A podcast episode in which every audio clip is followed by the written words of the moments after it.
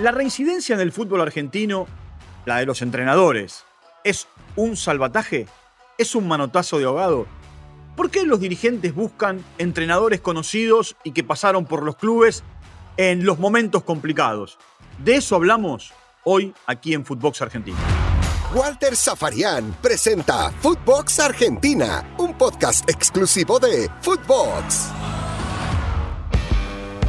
¿Existen las segundas oportunidades? ¿Las terceras? Y el fútbol es muy cambiante. Y de eso vamos a hablar hoy en Footbox Argentina con Máximo Palma.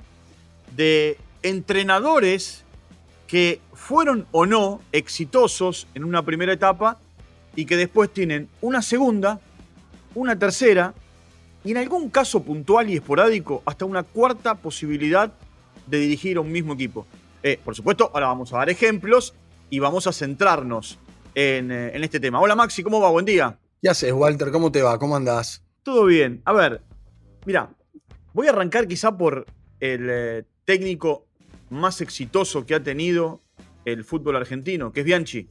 Sí, me imaginé que ibas a ir por ahí. Bianchi, por supuesto, llegó a Boca allá por mediados del 98, habiendo sido campeón de todo en Vélez, gana todo en Boca, repite en eh, el segundo tiempo, en realidad dentro de ese primer mandato, y se va. Vuelve, y cuando vuelve no solamente gana el campeonato local, sino gana la Copa Libertadores.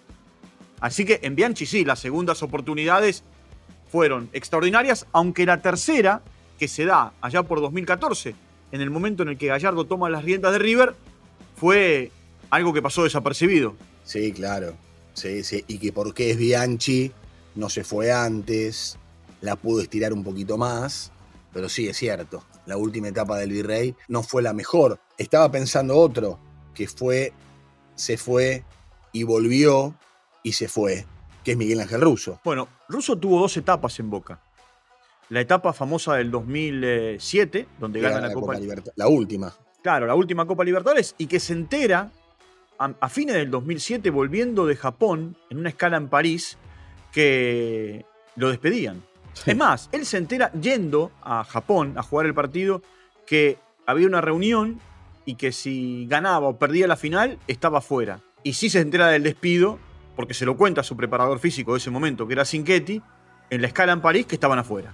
Y eso que venía de ganar la Copa Libertadores, ¿no? Sí, no solamente venía de ganar la Copa Libertadores, tenía una empatía muy fuerte con, bueno, quien hoy es responsable del fútbol de Boca, que es Riquelme, que ni bien toma las riendas de Boca, lo lleva como entrenador y Russo ratifica en ese tiempo el hecho de ser campeón, porque gana dos Sí. títulos. Es así. ¿ah? En Russo y Boca también las segundas oportunidades fueron buenas. Ahora, vos mirá esto. Russo tuvo tres pasos por central. Es tan referente en central como en Lanús, donde también tuvo varios pasos. Y la particularidad en Lanús y en central es que llegó como un bombero y, bueno, lo que consiguió fue ascensos, tanto con uno como con otro. Lo mismo con Estudiantes de La Plata, acompañando a Eduardo Manera en 1995. Sí, sí, bueno, vos tenés mucha más memoria que yo para jugar así rápidamente, pero sí, es cierto, es cierto. Sí, Bueno, sigo con nombre. me divierte Te voy a nombrar quizá un ícono del fútbol argentino, que es Ramón Díaz. también. Hasta la aparición de Gallardo, Ramón era el técnico más exitoso en la historia de River. Salvo la Intercontinental, después ganó todo. Se fue, decidió abrirse por nuevos caminos, dirigió Independiente, San Lorenzo, la América de México, anduvo por el mundo árabe, dirigió la selección de Paraguay. En un momento volvió a River Sí, claro. y se fue campeón. Se fue campeón y vos te acordás aparte el duelo que era esas horas posteriores tras el anuncio que se iba. ¿Quién va a llegar? ¿Qué va a pasar? ¿Qué será de nuestro River querido? ¿no? Bueno, llegó Gallardo y rápidamente se ocupó de, de hacer olvidar lo que pensaban los hinchas y al día de hoy sigue agigantando esa historia, ¿no? Bueno, no toda segunda oportunidad termina con, con buenos resultados. Por ejemplo, Coca en Racing. Sí. Coca fue campeón con Racing, de la mano de Milito y compañía, en aquella primera oportunidad, y después de dirigir a Millonarios, que vuelve para reemplazar a Zielinski, acomoda las cosas, pero no logra el éxito del campeonato para el que lo llamaron. Sí, bueno, ahora Almirón en Lanús. Bueno, ahí tenés un ejemplo, porque Almirón debe ser el técnico más importante en la historia de Lanús. Sí. Es cierto, hay íconos como Subeldía, que también tuvo dos etapas, y, y Cabrero, ¿no? Pero me parece que por cantidad de títulos, Almirón es el, el más importante. o el más destacado. Y Sí. sin embargo, a ver, voy a usar un término muy futbolero. Lo sacaron por la ventana. Ahora. Sí, no, no, te quedaste corto. No, pero, a ver, eh, iba a decir una patada en el, eh, en el Sí. trasero, pero bueno. Y fue así. Eh, a ver, otros casos. En el seleccionado argentino, Basile. Basile que ganó las dos Copas América 91 y 93. eh, Grondona lo lleva en, en 2006, después de un tremendo andar con Boca, ganando en lo local y en lo internacional. ¿Te acordás que después llega la Volpe a Boca, que no puede ser tricampeón? Bueno, eh, y, Basile primero va a la Copa América del 2007, pierde la final con Brasil eh, en Venezuela, y después abandona eh, la conducción del seleccionado en el medio de la eliminatoria camino al Mundial de- del 2010. Claro que lo agarra Maradona. Exacto, equipo. bueno, ahí tenés otra, ¿no? Basile muy exitoso en las Copas América, con mil dificultades en el Mundial de Estados Unidos, por lo que se vivió con Maradona, y después, bueno, esto que dice que se lo cuenta la almohada, ¿eh? de Sí, por qué se fue. Bueno, Todo el mundo fijate, sabe. al- a- hoy mismo, ¿no? San Lorenzo e Insúa. Sí, pero ahí, ahí se da otra situación. Porque vos fíjate, Insúa dirige a San Lorenzo en el año 2002, gana la Copa, ¿eh? la, Copa la Copa Sudamericana, y después está, está 20 años sin volver a dirigir en el fútbol argentino. Porque no es que anduvo por otros equipos, excepto que tuvo un paso por Talleres y un paso por Ferro en un momento determinado. Pero la, la carrera de Insúa básicamente se hizo en el exterior. Es más, hasta el 2002 que llegó a San Lorenzo, también él había hecho una, una carrera de entrenador básicamente en Ecuador. Casi su segunda casa, ¿no? Insúa es un poco, si vos nombrás, viste que cuando te dicen nombrame a alguien que, que represente a un club eh, en los tiempos, e Insúa un poco representa a San Lorenzo. ¿Por qué? Porque eh, debutó siendo jugador de inferiores. Estuvo en aquel último famoso partido de San Lorenzo Boca en el viejo gasómetro. Jugó en la B. Eh, fue parte de ese equipo que ascendió a primera. Jugó en San Lorenzo en primera. Y después lo dirigió. Sí, Y ahora, llega- y, ahora, y ahora está como un bombero tratando de apagar incendios. Exactamente, por la heroica, ¿no? Porque Sí. si le va mal, será uno más de los tantos de aquí hacia atrás en estos últimos años de los que le va pésimo en San Lorenzo. Y si redirecciona el barco y le va más o menos bien, será un héroe. Sí, claro, tengo un montón de gente. Bueno, lo mismo con Falcioni ahora, porque Bueno, Falcioni bueno, está a punto ahí- de firmar por Independiente, y justamente por Falcioni tenemos este disparador. Falcioni no firmó todavía porque él quiere firmar por un año y en Independiente quieren que firme por tres meses, eh, con una asociación de técnicos que es inexistente en la Argentina. Sí. Eh, vos, vos fijate que los ciclos de Falcioni no fueron exitosos en cuanto a títulos. No. Sí, en cuanto a sacar jugadores, en acomodar un vestuario y en, eh, bueno, en un momento determinado en conseguir puntos para sacar a Independiente de zonas complicadas. Sí, por eso creo que lo quieren, ¿no? Porque siempre ha ido en momentos complejos, ¿no? Y ha sabido ordenar. De hecho, el último ciclo, que fue malo, sin jugadores, todos rescataban que el equipo al menos tenía un orden, ¿no? Fíjate con lo que se conformaban también y después la pelea con, con Montenegro, sentirse tan incómodo hizo que él se fuera y ahora su vuelta hace que el que se vaya sea Montenegro. Pero Sí. todo esto también, Walter, tiene un tema terapéutico, ¿eh? Tiene un tema psicoanalítico.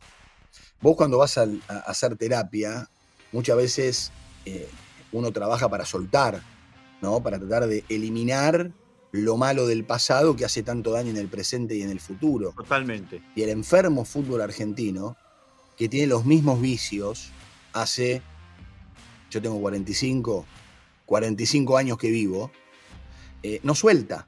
No, pero ¿sabes por qué? Porque creen que eh, el éxito del pasado eh, es un paraguas protector para un presente complicado. Mirá, yo te voy a dar más ejemplos. Dale. Eh, voy a pa- repasar rápido ejemplos. Pizzi en San Lorenzo. Es más, fue el técnico que le dio el campeonato a San Lorenzo, que después Bausa lo llevó a la Copa Libertadores. Eh, es más, Pizzi sale campeón y al día siguiente de ser campeón se va a dirigir a Valencia. Eh, y después volvió y volvió y se fue también por la puerta de atrás. Asconzábal en Atlético Tucumán. También. Hizo una campaña impresionante en la primera etapa y después también. Le dieron una patada en el traste y lo tiraron a la mitad de la calle. Kudelka en Huracán. Este Kudelka que se acaba de ir a Huracán ya había tenido una etapa anterior en, en Huracán. Bueno, Becasese es su cuarto periodo en defensa. Va, viene, va, viene. Pero eh, defensa es un club muy particular. Muy particular. Que en otro, en otro espacio, si querés, lo charlamos. Bueno, Arsenal también ha sido reincidente de entrenadores. Con Alfaro. Con, Ah. Al- con Alfaro en, en tres etapas. Eh, Eduardo Domínguez, que todo el mundo se queda con el éxito que consiguió en Colón, pero en 2016 había tenido un paso por Colón antes de irse a Nacional y no le había ido bien. Eh, Caruso Lombardi en Tigre tuvo tres o cuatro etapas también. Y, y ha sido exitoso porque le ha, le ha dado ascensos. Madelón en Unión. Eh, si bien Unión no consiguió títulos, Madelón es un ícono, pero indiscutido en Unión. Hay una estatua en la puerta de la Casa Unión a partir del gol que hizo en el 89 contra Colón en, en, eh, el partido que definía el ascenso y que dejó a Unión en primera y a Colón en el Nacional B. Eh, y Madelón, a ver, con otras armas, con otros jugadores, hizo muy buenas campañas y hasta terminó metiendo Unión por primera vez en un torneo internacional. Tengo más ejemplos, ¿eh? Mohamed. Mohamed en Huracán tuvo sí. tres, tres etapas, Sí. eh, tanto en primera como en el Nacional B. El Total. club de sus- eh, a diferencia del resto de los equipos, el club de sus amores, eh, el club donde él no solo se formó, sino porque tiene pasión y cariño, y el ascenso que consiguió en Mendoza contra Godoy Cruz fue quizá como ganar el título del mundo. Totalmente, sí, claro. Y las otras etapas no fueron buenas, es más, se terminó yendo también por la ventana de su, propia casa. Sí, sí. Pero así podría seguir, Maxi. Hay un Sí, montón de ejemplos. obviamente. Hay un montón de ejemplos. Y me estoy quedando en la última década, ¿eh? Sí, claro. Me estoy quedando en la última década eh, o, o- o- o en, en los últimos 12 o 15 años. No quiero ir para atrás, que era más fácil ir a buscar. Hoy el fútbol argentino busca soluciones. O en un hombre de la casa, por una frase que para mí es arcaica, conoce los pasillos de, eh, y yo siempre pongo el mismo ejemplo. River ganó todo con un hombre que no era de la casa, que era el Bambino Veira, y no conocía los pasillos. Mirá, te voy a poner otro ejemplo. Arranqué con Bianchi y Sí, Boca. Bianchi. Bueno, arranqué con Bianchi y Boca, que tampoco conocía los pasillos de la bombonera. Eh, el Toto Lorenzo. Lorenzo llegó a Boca en el 75, terminó siendo no solo campeón del torneo local, sino bicampeón de América, campeón del mundo. Y en el 81-82 volvió y no le fue bien. Y después, a mediados de la década del 80, volvió y se tuvo que ir. Hay un famoso partido que termina Comas errando un penal sobre la hora, que River gana 3 a 2 en la cancha de River. Grigoro era el técnico de River. Eh, y, y ahí, bueno, él ahí terminó su carrera como entrenador. Eh, lo dejó a Boca en una zona complicada, en una zona complicada hasta de permanencia.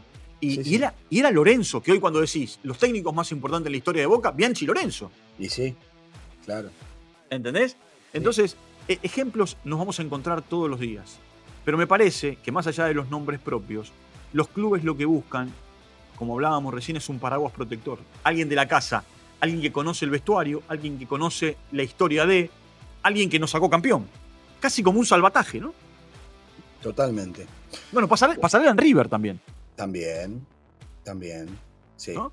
sí. Eh, en, en distintas funciones, ¿no? Porque igual que va, igual que Babington en Huracán. Babington en Huracán. ¿Sabés? ¿Sabés? Mira, me- me- rápido me acuerdo. Brindisi.